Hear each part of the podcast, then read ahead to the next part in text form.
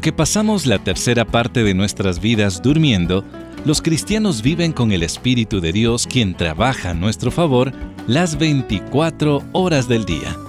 Aún así, sus caminos son misteriosos y con frecuencia desconocidos. Entonces, ¿cómo se oye la voz del Espíritu? ¿Cuál es el secreto para discernir su voluntad cuando no podemos verlo o incluso sentir su presencia? Estas son preguntas honestas que contestaremos el día de hoy, aquí en Visión para Vivir, donde el pastor Carlos Azazueta continúa con el mensaje que inició ayer, titulado Los impulsos internos del Espíritu Santo. El Espíritu de manera activa habló revelación y dio inspiración durante los tiempos bíblicos. Todos ustedes han memorizado desde pequeños la oración conocida como la oración del Padre Nuestro, ¿cierto? Es más, creo que hasta la pueden repetir de memoria. Comencemos. Padre nuestro que estás en el cielo, santificado sea tu nombre. Vénganos tu reino y hagas tu... Páreme ahí antes de que siga diciendo mentiras. Porque usted le está diciendo al Señor que así como en el cielo se hace tu voluntad, aquí en la tierra también se haga su voluntad. Miren, el Señor cuando les dio este modelo de oración a sus discípulos, nunca aquí le pasó por la mente de que ellos la iban a agarrar, se la iban a memorizar y la iban a hacer constantemente como, como un mantra. Es un modelo. Hay muchos aspectos en las escrituras que es un modelo que se dan, pero no necesariamente para que lo copiemos al pie de la letra. Pero toda la, todo el consejo de Dios ha sido dado para que nosotros podamos aprender, a corregirnos. Toda la Biblia es inspirada por Dios. Toda la Biblia. Con esto en mente hay cuatro ejemplos muy importantes que nos van a ayudar a distinguir esos impulsos internos, porque Dios escoge comunicarse con nosotros de alguna otra manera, haciendo ciertos impulsos que, que si usted está conectado con Dios a través de su palabra, va a poder distinguirlos. Primero que nada, vamos a ver al profeta Elías en acción. Y el primer punto que quiero llamar su atención es el siguiente. En tiempos de soledad y desesperación, el Espíritu Santo nos impulsa a tener esperanza y aliento. Así es, en tiempos de soledad y desesperación extrema, el Espíritu Santo nos impulsa a tener esperanza y aliento. En primer libro de Reyes, capítulo 19, vemos la historia de un profeta llamado Elías. Él era un profeta piadoso que retó a los sacerdotes de Baal, que no tenía poder porque era una, solamente una imagen sin poder, y mostró al pueblo de Israel y a todos los demás que solamente Jehová, el rey de Israel, era el único Dios verdadero. En una ocasión hubo una competencia, mano a mano, como dicen por ahí. Y los 450 profetas de Baal desde la mañana hasta la noche trataron de hacer que, que de alguna otra manera Baal pudiera hacer descender fuego del cielo y quemar la ofrenda, el holocausto que ellos habían presentado por él. Elías esperó su turno, hasta se burlaba de ellos de muchas maneras, y él, simple y sencillamente levantando sus manos y haciendo una oración dirigida, Señor, yo sé que tú me escuchas, pero este pueblo tuyo tiene que saber que tú eres el rey poderoso. Mojó no solamente la ofrenda de, carne que estaba puesta ahí de los animales que habían sido sacrificados, sino que los mojó muchas veces e hizo una canaleta que se llenó de agua alrededor de, ese holocausto. Entonces el fuego descendió del cielo, quemó, consumió la ofrenda y hasta el agua ardía como si le hubieran echado aceite, probando el Señor el poder tan grande. Una victoria tan grande. Hizo descender a los profetas de Baal hacia un arroyo al final de la colina y ahí los ejecutó a todos en el arroyo de Quizón. Acaba el rey de Israel presenció esto. Cuando él vio esto, le contó a la malévola de su esposa Jezabel lo que había hecho. Y eran sus propios profetas, es decir, ella era una adoradora de Baal y tenía contratados a sus profetas para que hicieran todo tipo de cosas bajo la petición de ella. Cuando ella se entera de que habían destruido a sus profetas, se enoja, se enfurece y le manda a decir a Elías, en menos de 24 horas, en menos de 24 horas voy a acabar contigo. Elías al escuchar la amenaza sale corriendo, sale desfavorido, sale huyendo, atraviesa toda la tierra de Israel, llega hasta un lugar alejado donde piensa que ya no lo están persiguiendo, y hay un arbusto, se sienta ahí y se pone a descansar. Y se pone a pedirle al Señor que haga algo en su vida, que si es posible le quita la vida. Corrió hasta llegar a ese lugar que se llama Berseba. Ahí dejó a su criado, se fue más adelante, se metió en un arbusto para descansar. Estaba tan desalentado que deseaba morirse. Elías había olvidado las lecciones que el Señor le había enseñado cuando hablando con la viuda de Sarepta le dijo, no temas. Él estaba teniendo mucho miedo. Cuando vio la victoria en el Monte Carmelo, cuando, pudo probar el poder del Señor, ahora estaba siendo él debilitado en su fe. Su mirada estaba puesta en sus circunstancias en vez de ponerlas ponerla en el Señor mismo.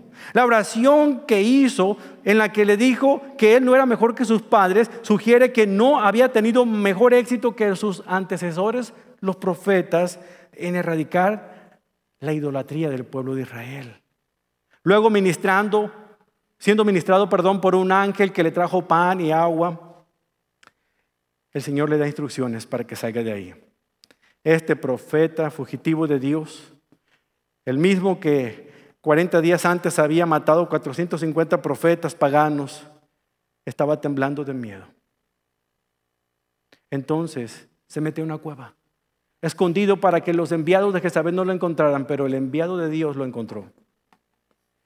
En 1 Reyes 19, versículo 9, el Señor habla con Elías y le dice, Elías, ¿qué haces aquí? Dios no lo había olvidado. Él tampoco lo había olvidado anteriormente. Y aquí le estaba mostrando que aún en su momento de debilidad tampoco lo estaba dejando. ¿Se da cuenta? Elías había huido a ese lugar por causa del temor que sentía, pero Dios le estaba diciendo, note que no le dice, ¿qué haces ahí metido en la cueva? Le dice, ¿qué haces aquí? Dando a entender que el Señor estaba con él precisamente dentro de esa cueva. Y ese es el Dios en quien ustedes y yo creemos. Un Dios que está con nosotros cuando estamos contentos y cuando estamos tristes. Un Dios que promete estar a nuestro lado cuando nos sentimos victoriosos o cuando nos sentimos derrotados. Un Dios que dice que estará con nosotros hasta que Él vuelva para llevarnos a su presencia. Ese es el Dios de Elías, ese es el Dios en que usted ha confiado. La respuesta del profeta revela que se sentía completamente solo, indefenso en este lugar. Dice el versículo 10, he servido con gran celo al Señor Dios Todopoderoso. Pero el pueblo de Israel ha roto su pacto contigo, derribó tus altares y mató a cada uno de tus profetas. Yo soy el único que queda con vida y ahora buscan para matarme a mí también. ¿Te das cuenta con quién está, hablando? ¿Te das cuenta, Elías, con quién estás hablando? ¿A quién le estás dirigiendo tus palabras? Estás hablando con el Dios del universo, con el Dios de Israel. Estás hablando con el poderoso. No le digas a Dios cuán grande y fuerte es tu problema. Mejor dile a tu problema cuán grande y fuerte es tu Dios. Pero la soledad y la desesperación nos hace ver a Dios muy pequeño, ¿cierto?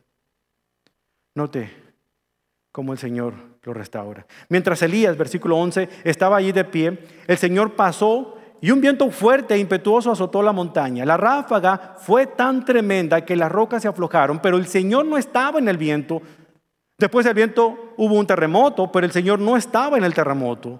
Pasando el terremoto hubo un incendio, pero el Señor no estaba en el incendio. Y después del incendio hubo un suave susurro. Cuando Elías lo oyó, se cubrió la cara con su manto y salió y se paró a la entrada de su cueva. La frase hebrea para un suave susurro es una frase que algunas versiones de la Biblia traducen como un silbo apacible, como una brisa apacible, como un sonido suave, como un ruido delicado del silencio. Esta voz, este sonido, este ruido, se usa únicamente en dos lugares en la Biblia, en Job y en Salmos. Ambos significan silencio, calma, tranquilidad, murmullo, un sonido delicado y tranquilo. Así fue como Dios escogió comunicarse con Elías. Esos son los impulsos internos que el Espíritu Santo puede hacer. Y si usted no se queda quieto, si usted no deja de correr como pollo descabezado por todos lados, usted no va a tener la oportunidad de escuchar esa voz tranquila y sencilla. Por eso que el Señor lo dice a través del Salmo, estén quietos y reconozcan que yo soy su Dios. ¿Y qué hace Elías? Confía, sale de la cueva y se encuentra con Dios. Recuerde que no todas las manifestaciones del Espíritu de Dios son actos públicos. Aquí, como en el caso de Elías, se hacen en privado. Pase a tiempo a solas con Dios. Atrévase a caminar. Mientras camina, ore. Pónganse en las manos del Señor. No todo tiene que ser el domingo en la mañana enfrente de la congregación. También el Señor ve en lo secreto.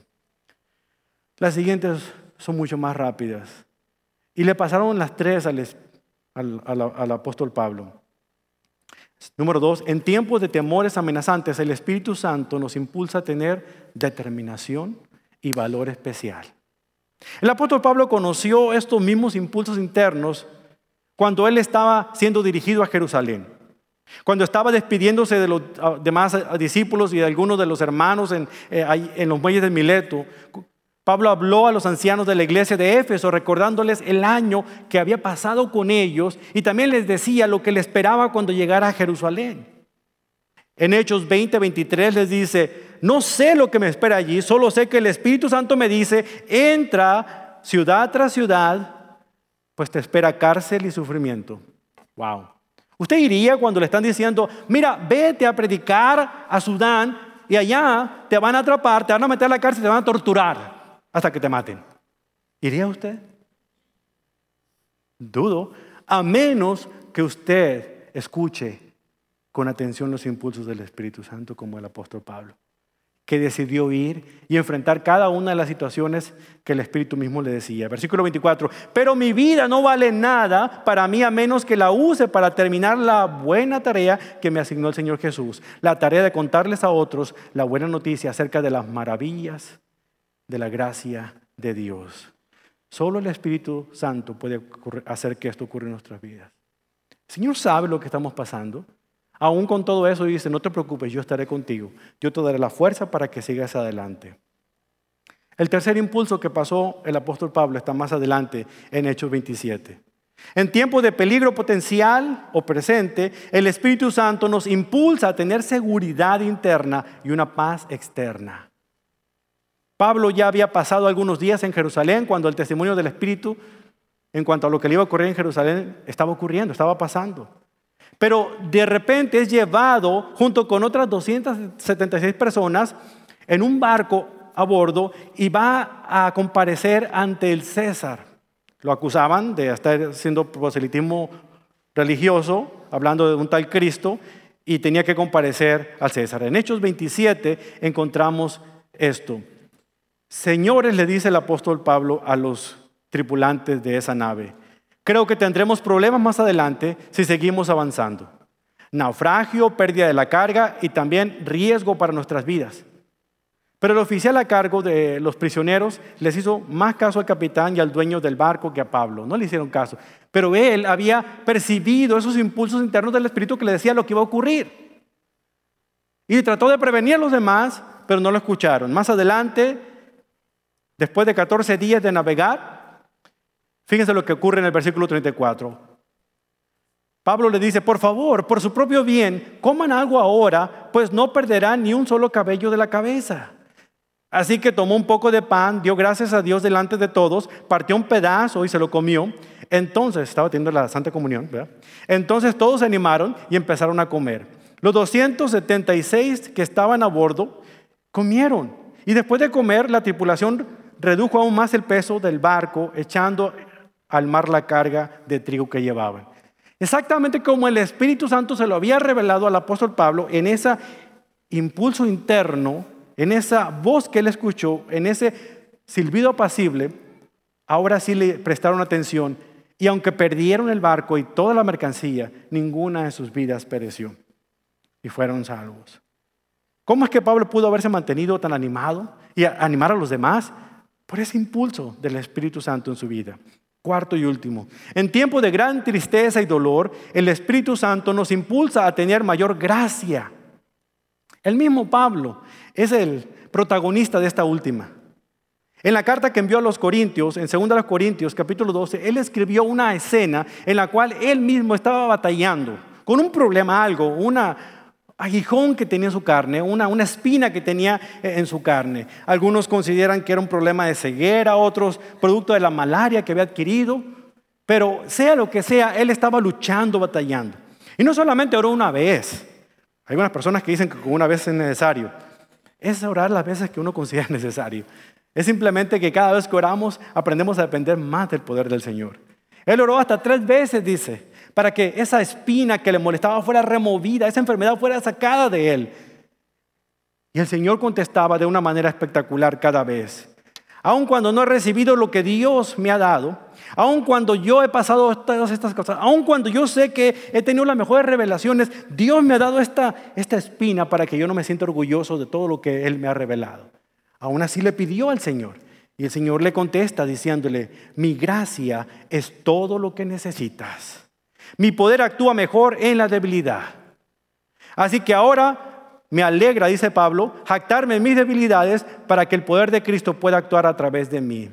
Esa es la paradoja del dolor que Pablo nos presenta, de cómo a través de la debilidad surge el contentamiento de hacer la obra del Señor a pesar del dolor interno. ¿Cuántos de nosotros constantemente oramos para que el Señor nos sane de una enfermedad o sane un familiar? ¿Y cómo sabemos nosotros que Dios va a glorificarse con la enfermedad de esa persona o la nuestra? No lo sabemos. ¿Cómo sabemos si la pérdida de una criatura? ¿Cómo sabemos si la pérdida de un matrimonio? No sabemos realmente, solamente Dios lo sabe. Lo que Él promete es que está con nosotros en cada paso del camino. Y debemos entender cómo esos impulsos internos nos van haciendo caminar. El dolor y la debilidad tienen esa capacidad de ayudarnos. Porque es precisamente a través del dolor y de la angustia cuando nos volvemos más obedientes y empezamos a escuchar con más detenimiento esos impulsos internos del Espíritu. En tiempos de gran tristeza y dolor, el Espíritu nos impulsa con su gracia. Entonces, después de estos ejemplos que hemos visto, tenemos que concluir que la comunicación del Espíritu Santo a nuestro espíritu carnal o humano, perdón, es un profundo misterio, no podemos determinarlo. Entonces, ¿qué podemos hacer al respecto? ¿Cómo podemos distinguir la voz del Espíritu dentro de nosotros con las voces que llegan a nuestra cabeza loca diciéndonos semejantes cosas y creemos que todo viene de Dios? Hay dos maneras en las que podemos detectarlo. Primero, si usted no está seguro de que el impulso proviene del Espíritu, de marcha atrás. Si percibe que lo que le llegó a su mente contradice la palabra de Dios, no se meta, huya. Si piensa que puede haber alguna influencia demoníaca, con más razón, deténgase.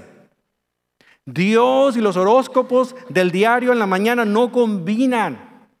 Es la palabra del Señor la que puede ayudarle a entender cuando esa voz viene de Él, porque el Señor va a decir algo que está escrito aquí. Si usted no lee la Biblia, no me venga a decir que Dios le dijo, Dios le habló. ¿Cómo le va a hablar si usted no ha aprendido su lenguaje? Entonces entendamos a poder distinguir esas palpitaciones internas del Espíritu. Segundo lugar, cuando usted esté seguro de que es el impulso, proviene del Señor, siga adelante, arriesguese. No tiene que tener todo el plan, confíe en Dios. Usted está encaminado en el Espíritu. Vivimos por Cristo, hermanos. Nos movemos por Él. Pero si tenemos intimidad con Él y escuchamos con oídos bíblicos, entonces podremos escuchar esos impulsos indecibles, esos inis dentro de nuestro corazón. Ha habido muchas veces en que yo he intentado guiar al Espíritu Santo. Sí, sí, lo confieso. Yo soy el que ha querido guiar y dirigir al Espíritu Santo y decirle lo que tiene que hacer.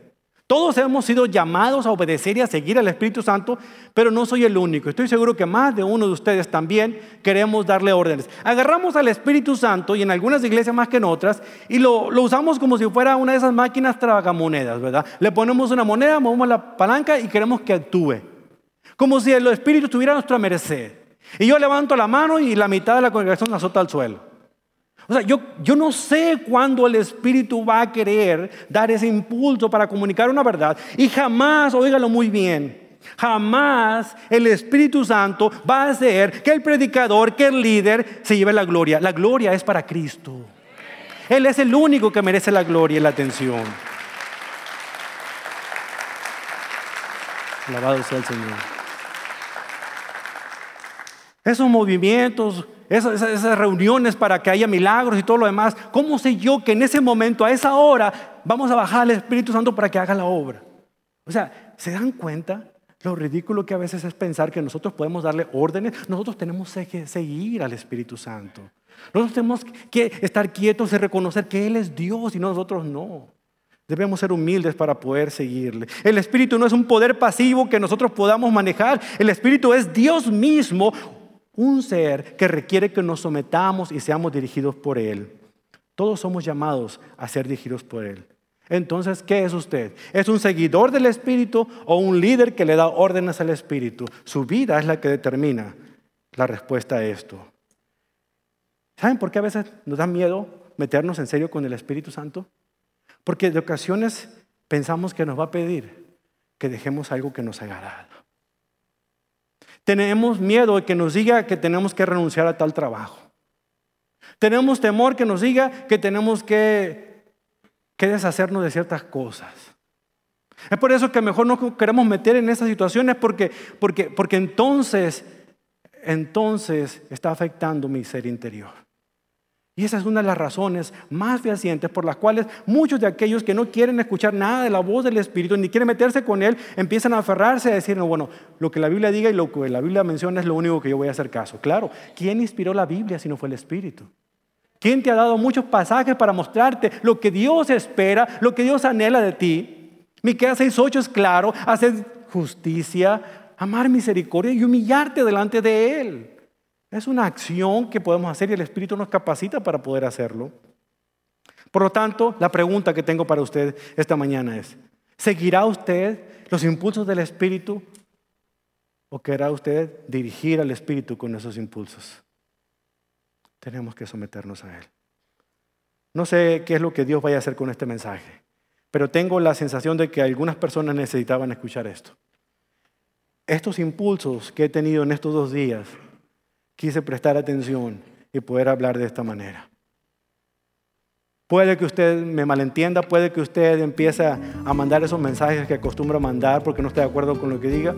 No hay ningún problema si no está de acuerdo conmigo. Usted tiene derecho a estar equivocado. Lo único que sí le digo es que nosotros necesitamos ser humildes, someternos al Espíritu de Dios. Espero que este mensaje le impacte y le ayude y le recuerde que en cualquier momento el Espíritu puede hablar a su vida, hermano.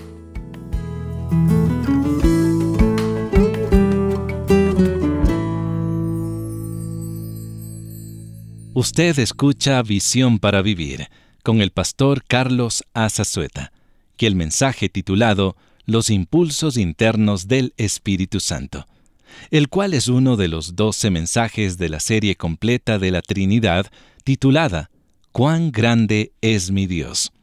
Para volver a escuchar este mensaje u otros, los encuentra en visionparavivir.org o también en nuestra aplicación móvil. Y permítanos unos minutos más ya que el pastor Carlos desea cerrar el día de hoy con una palabra de oración. El tiempo de reflexión y preparación que conduce a la Pascua nos ofrece una oportunidad ideal para combatir nuestra pereza espiritual, calmando nuestros corazones y agradeciendo a Dios por el sacrificio que Él hizo al enviar a su Hijo a la tierra para morir por usted y por mí. En este libro devocional, Camino a la Cruz, reflexiones diarias sobre el valor de la salvación, le proporcionamos 47 breves pero significativos devocionales para reflexionar sobre la Pascua, el día de celebración más valioso e importante para los cristianos. Este es nuestro recurso en agradecimiento por su donación al ministerio durante este nuevo mes. Por lo tanto, solicite este nuevo devocional al enviar su aporte económico a Visión para Vivir, P.O. Box 1817, Frisco, Texas 75034. También recuerde que nos puede llamar al 469 535-8433 y con muchísimo gusto una de nuestras representantes le podrá asistir con su donación. Tenemos a su disposición visión para que le permitirá donar cuando se le haga más conveniente y así adquirir el recurso de este mes en formato digital. Y tal como lo mencioné antes, El pastor Carlos concluye el día de hoy con la siguiente oración. Padre Celestial, muchas gracias por su consejo. El consejo que viene de manera consistente en su palabra interna. Gracias por la verdad que nos da más seguridad que los sentimientos personales. Gracias por esa sensación de confianza en medio de la presión y el peligro que realmente nos da la esperanza y la fuerza para seguir adelante. De verdad, Señor, gracias por su apoyo en medio del dolor que atravesamos o de las circunstancias difíciles que pasamos. Le pedimos, Señor, que use este mensaje, el mensaje que viene de su palabra, y que ese mensaje pueda alcanzar muchas vidas. Sobre todo aquellas personas que me escuchan en este momento, para que ellos puedan sentir como resultado de lo que escucharon en este mensaje, una confianza plena en la soberanía y el poder del Espíritu Santo. Por favor, quite el temor de conocer mejor a ese Dios olvidado por muchos y sumamente malinterpretado por otros. Denos discernimiento para poder saber lo que viene de usted y lo que no lo que realmente es la función del Espíritu Santo en nuestras vidas y lo que realmente puede ser solamente puras figuraciones o manipulaciones. Ayúdanos a estar equilibrados y permita que su palabra sea la que nos guíe siempre. Ayúdanos a no seguir los sentimientos, sino seguir el consejo de ella. Por eso, Padre Santo, le pido por aquellas personas que en este momento están necesitando de sentir que usted está con ellas, que sientan su presencia, déles paz, déles consuelo. Y eso, bendito Dios, se lo pido en el nombre poderoso de Jesucristo que siempre ha prometido estar con nosotros todos los días al final de este mundo. En Él oramos. Amén.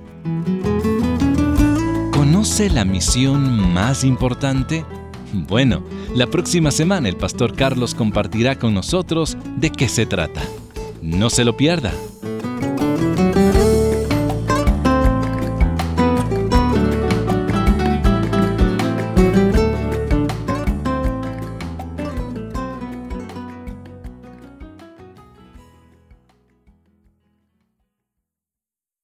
El mensaje anterior, los impulsos internos del Espíritu Santo. En inglés fue registrado bajo derechos de autor en 2008, 2009 y 2016. Y la grabación sonora fue registrada bajo derechos de autor en 2016 por Charles R. Swindoll, Inc. La adaptación al español fue registrada bajo derechos de autor en 2017 y la grabación sonora fue registrada bajo derechos de autor en 2024 por Charles R. Swindoll Inc. y Ministerios Insight for Living. Todos los derechos están reservados al nivel mundial. La duplicación de material con derechos de autor para su uso comercial está estrictamente prohibida.